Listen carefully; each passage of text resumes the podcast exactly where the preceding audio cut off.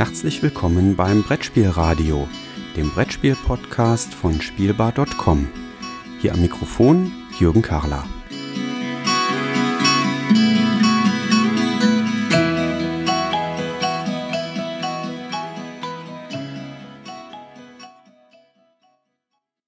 Ich bin hier beim Kosmos Presse Event 2018 und ich habe die Chance, äh, ein Gespräch mit Heiko Windfelder zu führen, auf dessen Visitenkarte steht Prokurist, Verlagsleitung, Programm Spiele vom Frank Kosmos äh, Verlag in Stuttgart. Windfeld, was ist denn äh, Ihre Aufgabe bei äh, Kosmos? Ja, Sie haben das ja jetzt schon mal vorgelesen, aber da, was das bedeutet, ne? Ähm, Verlags, also Verlagsleitung Programm Spiele, der Kosmos Verlag, der hat einen Buchbereich, äh, Ratgeber sind das und auch Kinderbücher. Bei den Kinderbüchern kennt man wahrscheinlich die drei Fragezeichen, ist also eine unserer größten und ältesten Marken, die wir haben. Viele wissen gar nicht, dass das auch von Kosmos kommt und eben ein Spielwarenbereich. Und bei dem Spielwarenbereich äh, bin ich Programmleiter. Und das bedeutet im Grunde bei Cosmos Experimentierkästen auf der einen Seite, die wir machen schon auch seit 100 Jahren und eben auch Spiele. Und das sind Brettspiele für die Kinder und für die Erwachsenen. Programmleitung heißt, dass äh, darunter die Redaktionen sind, die diese Spiele dann, ähm, dann machen. Äh, die Kinderspiele, die Familienspiele oder auch die Experimentierkästen äh, und das im Grunde bei mir dann zusammenläuft. Wie darf man dann sich äh, den, den Tagesalltag vorstellen? Dürfen Sie auch schon mal mitspielen, wenn es darum geht, auszuwählen und äh, zu entwickeln, was an Spielen auf den Markt kommt? Oder ist Ihr Geschäft dann doch eher äh, mit den internationalen Kooperationspartnern die Verträge aushandeln und die Juristerei dahinter abzuwickeln? Also das kommt mir irgendwie beides bekannt vor und noch viel mehr. Ähm, mitspielen dürfen tue ich, glaube ich, immer. Das ist immer ein bisschen ein Problem der Zeit und ob man mich mal erwischt. Und bei sehr vielen äh, Dingen, die ähm, wie Exit zum Beispiel und so weiter, da spiele ich auch äh, mit oder das, äh, wir spielen das zusammen oder spiele es an. Ich spiele nicht jedes Spiel, äh, irgendwann dann doch, nämlich auf der Vertreterkonferenz oder auf der Programmkonferenz. Ähm, aber es ist schon so, dass, dass wir uns die Dinge da genauer angucken oder die Redaktion mir das dann auch vorstellt oder mit mir auch bestimmte Dinge bespricht. Aber äh, ich würde gerne ein bisschen mehr spielen, dazu reicht es dann nicht, weil nämlich dann auch diese von Ihnen angesprochenen juristischen Dinge dann da kommen und Verträge. Und dann musst du dies gucken und das und äh, aber noch viele andere äh, Dinge natürlich mehr, die in so einem Verlag anliegen. Also Fragen der Entwicklung, äh, auch äh, der Produktion von Spielen, der Herstellung des Einkaufs von Spielen äh, oder dass wir strategische Meetings haben, wo soll es hingehen mit dem Geschäftsführer zusammen oder mit Vertrieb und Marketing zusammen, dass wir die Marketing-Dinge angucken und besprechen. Ähm, also da kommen, das ist ein sehr, sehr vielfältiger Alltag, muss ich sagen.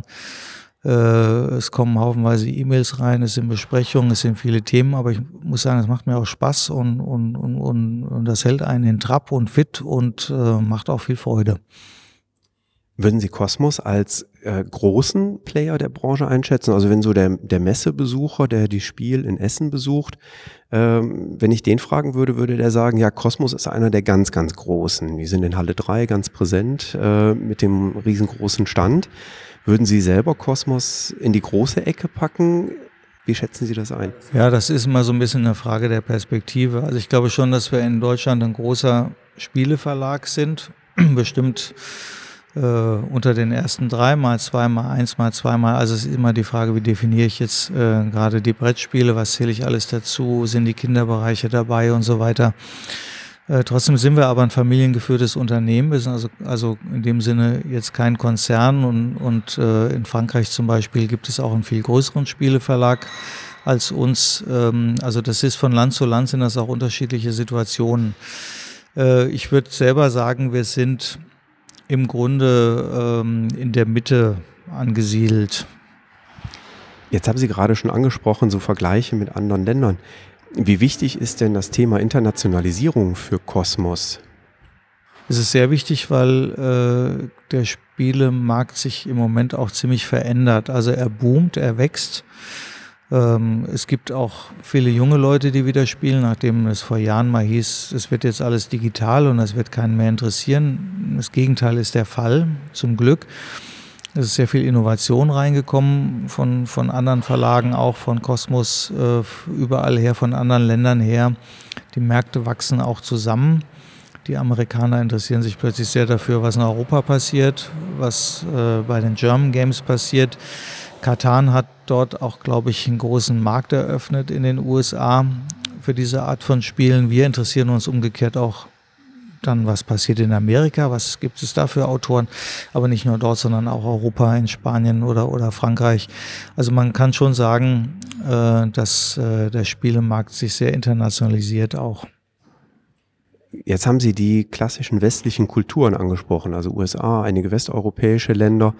Ähm, ist Cosmos auch in, in anderen Kulturbereichen äh, als Firma unterwegs, als Unternehmen unterwegs? Als Unternehmen nicht, als Unternehmen selber nur in England und in Amerika, in den USA. Aber wir haben eigentlich eine sehr lange Tradition mit Lizenzpartnern, also eben auch mit Spanien, Devia oder Yellow in Frankreich. Und so sind wir auch in, in Polen, Tschechien äh, bis hin zu Russland haben wir schon lange Beziehungen, wo auch immer wieder Spiele von uns erscheinen, sowohl äh, im Buch übrigens auch mit Partnern bei den drei Fragezeichen, aber eben auch bei den Spielen äh, die, ähm, äh, die, die schon lange gewachsen sind. Ja, das ist eine spannende Entwicklung, die man da, ähm, glaube ich, am Markt äh, derzeit sehen kann. Wie wichtig sind denn für einen Spieleverlag äh, einge, ja, eingesessene Marken oder alt, althergebrachte Marken? Also bei Cosmos denken viele wahrscheinlich sofort an Katan äh, als Marke. Ja, ist ja gut so. Ähm, das ist auch äh, unsere erste und größte Marke und es sind aber ja weitere hinzugetreten. Ubongo, Andor, Exit jetzt, äh, Lost Cities haben wir jetzt neu gestellt. Ähm, also es gibt äh, einige Marken, die für uns sehr wichtig sind und die wir auch sehr pflegen.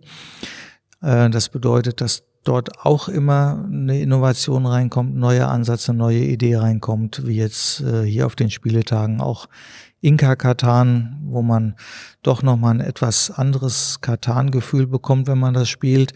Also diese Marken, äh, äh, Marken klingt immer so, also diese, diese Spiele äh, sind sehr lebendig und werden auch von den Autoren, es sind ja Autorenmarken, äh, auch lebendig gehalten äh, und äh, die pflegen wir. Aber das trotzdem müssen wir natürlich gucken, dass wir daneben auch immer wieder Neues entdecken, offen sind für Innovationen, offen sind für Kreativität. Auch diese Marken waren ja mal eine Idee und ähm, von der man nicht genau wusste, äh, was sie werden. Und äh, viele Träume sind da wahr geworden, andere werden nicht wahr. Auch Exit ist ja jetzt erst äh, seit drei Jahren im, im Grunde so gewachsen und es wusste vorher auch niemand, dass das mal so stark werden wird. Also den Freiraum muss man sich auf alle Fälle erhalten und es ist für unsere Redaktion auch ganz wichtig, sich da immer umzutun und auch, auch neue Dinge ähm, ähm, beizubringen und zu entwickeln. Kosmos geht ja auch den Weg in Richtung Digitalisierung.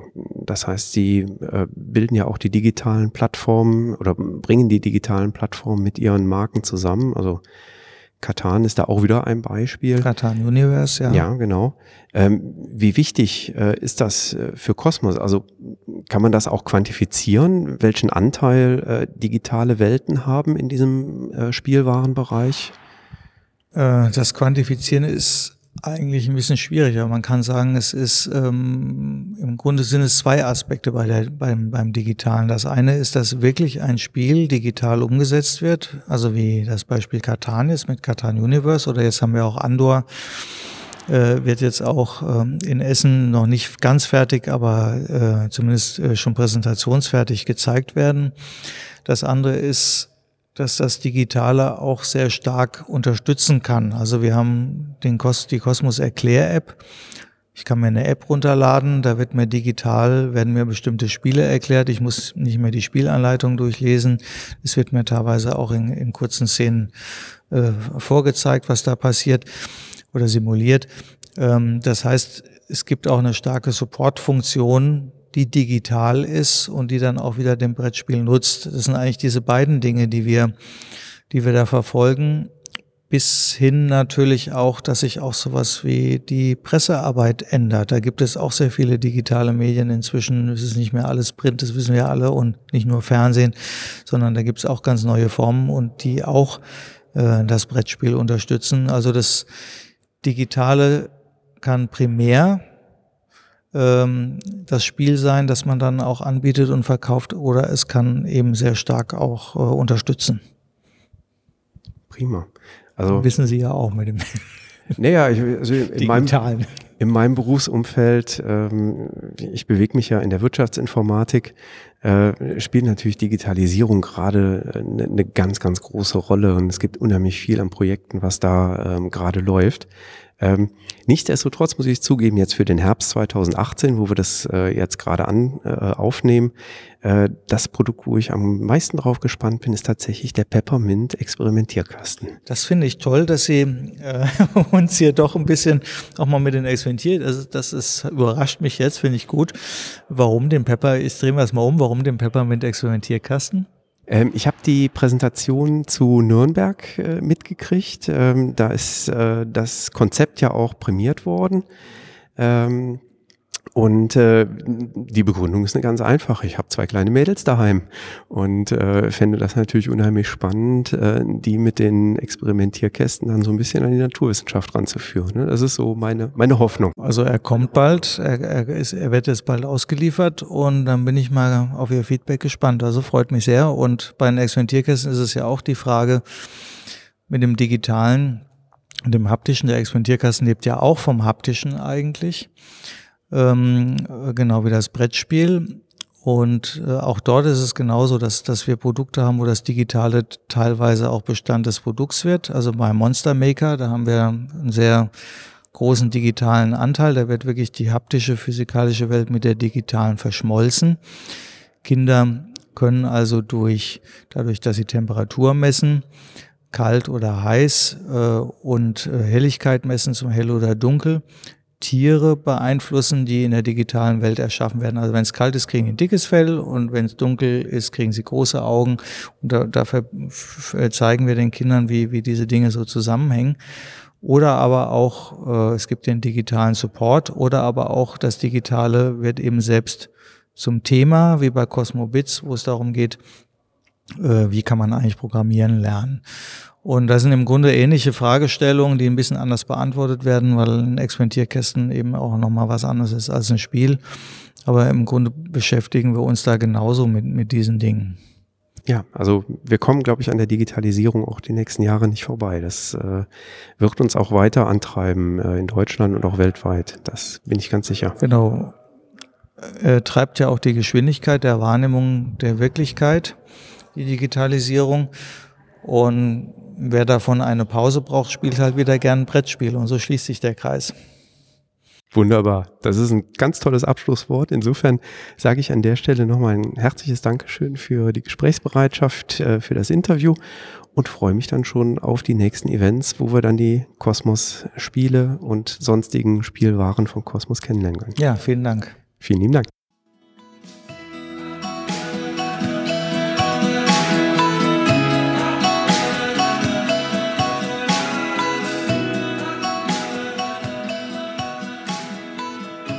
Vielen Dank fürs Zuhören. Feedback, Fragen und Anregungen bitte gerne an die E-Mail-Adresse info@spielbar.com als Kommentar direkt auf der Webseite spielbar.com oder in den Twitter-Feed spielbar-com.